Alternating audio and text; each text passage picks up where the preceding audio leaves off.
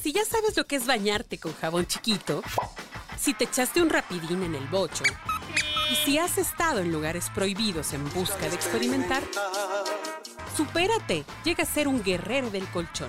Aquí te vamos a dar toda la información. Escucha La Orgasmería de Barrio con arroba tulipangordito y la banda de Sexpertos.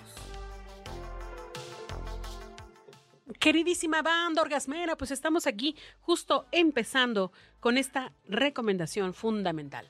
¿Cuál es el kit básico para arrancar con el sexo tántrico? Bueno, tú me vas a decir, Antonio, no mames, tulipán, o bueno, sí, pero con conciencia, ¿no? Con conciencia. Eh, está con nosotros Antonio Bastida, él es una persona que sabe absolutamente todo del tema del sexo tántrico taoísta, del sexo taoísta, y nos está ilustrando aquí a la banda para que ya se pongan las pilas, para que no ande nada más ahí de metesaca. Y está con nosotros Jane de la Selva y también la doctora Eureka. Entonces, ¿qué, era lo que, ¿cuál era tu duda, doctora? A ver. Yo tengo una duda existencial. Yo quiero coger tántricamente. ¿Qué tengo que llevar? ¿Cómo hago mi kit? Porque yo ya me mentalicé. ¿Qué tengo que llevar? ¿Qué compro? ¿Y dónde? En la maleta que me... ¿Qué, qué, qué me llevo ahí escondido para ir a hacer el delicioso? En, en realidad nada, ah. solamente tu disposición. Pero cada uno puede agregar lo que a cada uno le gusta. Por ejemplo, si yo conozco a mi pareja que le gustan los chocolates, que le gustan las cerezas, que le gusta el vinito, que le gusta el vino, que le gusta el aroma, que le gustan eh, las flores, por ejemplo, rosas, que te gusta eh, el jacuzzi, que te gusta el vapor, que te gusta el sauna. Que le gusta el Malibu, que le gusta... Ah, que si, si le gusta el masaje, que era lo que hace rato les comentaba, por ejemplo, puedes usar texturas, tela de seda, tela marrugosa, plumitas. Puedes, eh, en, el tantra todo lo que te genere placer es bienvenido. Oye, también, también lo En ese kit puedes llevar lo que, lo que le guste a tu pareja, que previamente si la conoces ya, ya puedes saberlo, ¿no?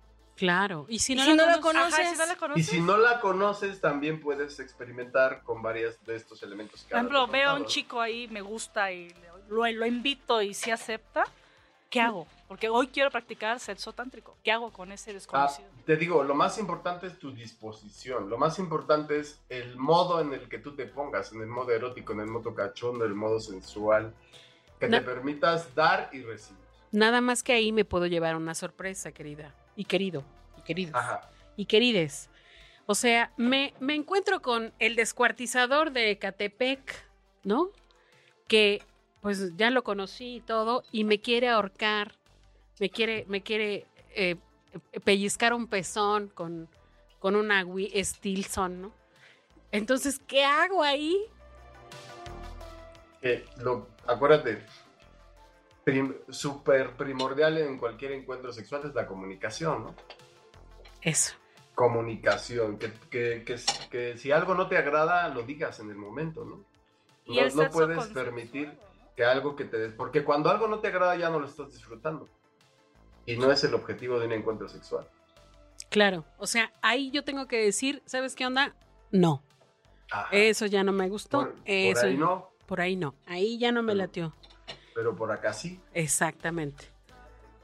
Y también tú puedes enseñarle a él cómo acariciarte, que es algo súper interesante. O sea, tú puedes tomar la mano de él y decirle, toca acá, toca acá, con esta intensidad, con esta fuerza, presiona, desliza, ve superficial, presiona fuerte, leve. Tú puedes enseñarle a él cómo te acaricie, cómo te haga el amor, cómo te excite.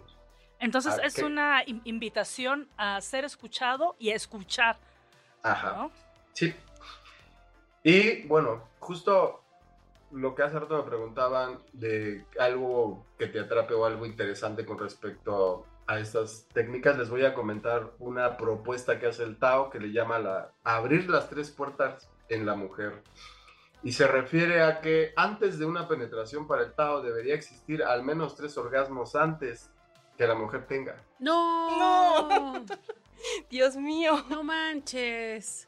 No, sí, urge, urge difundir esta práctica.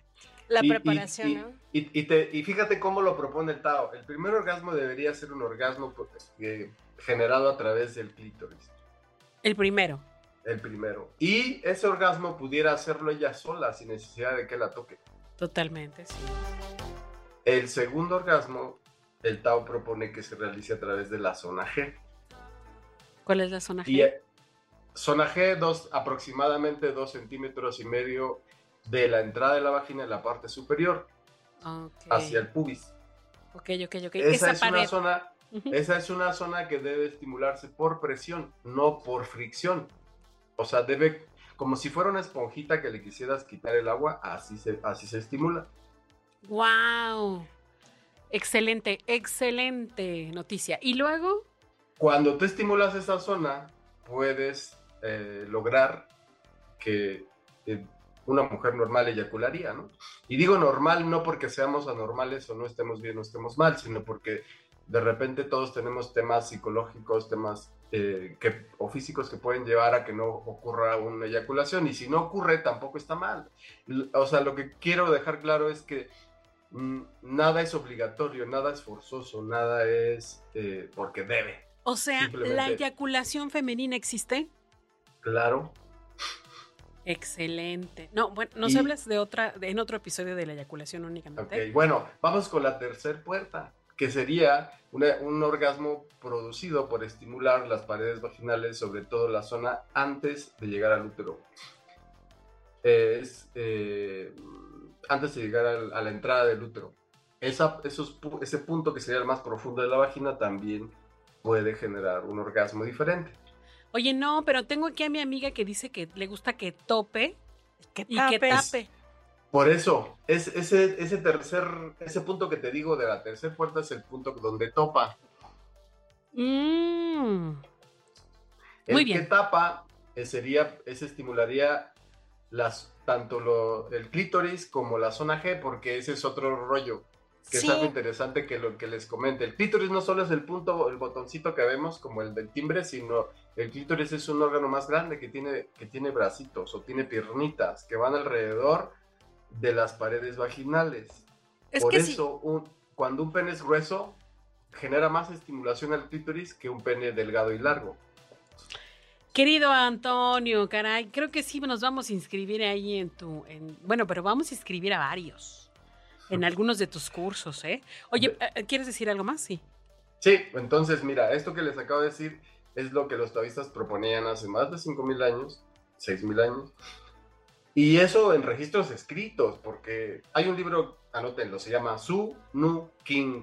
Es un, es un tratado donde las, las las... Fíjense quién, quién instruía al emperador amarillo en aquel entonces. Eran mujeres, no eran hombres. Ellas eran las instructoras. El emperador tenía que preguntarle a ellas qué tenía que hacer para satisfacer a sus concubinas y que él no se debilitara, ¿no?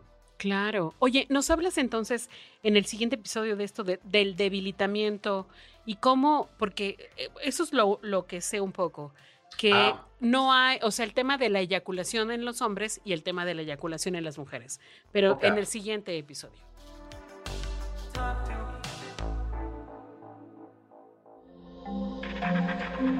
Este audio está hecho en Output Podcast.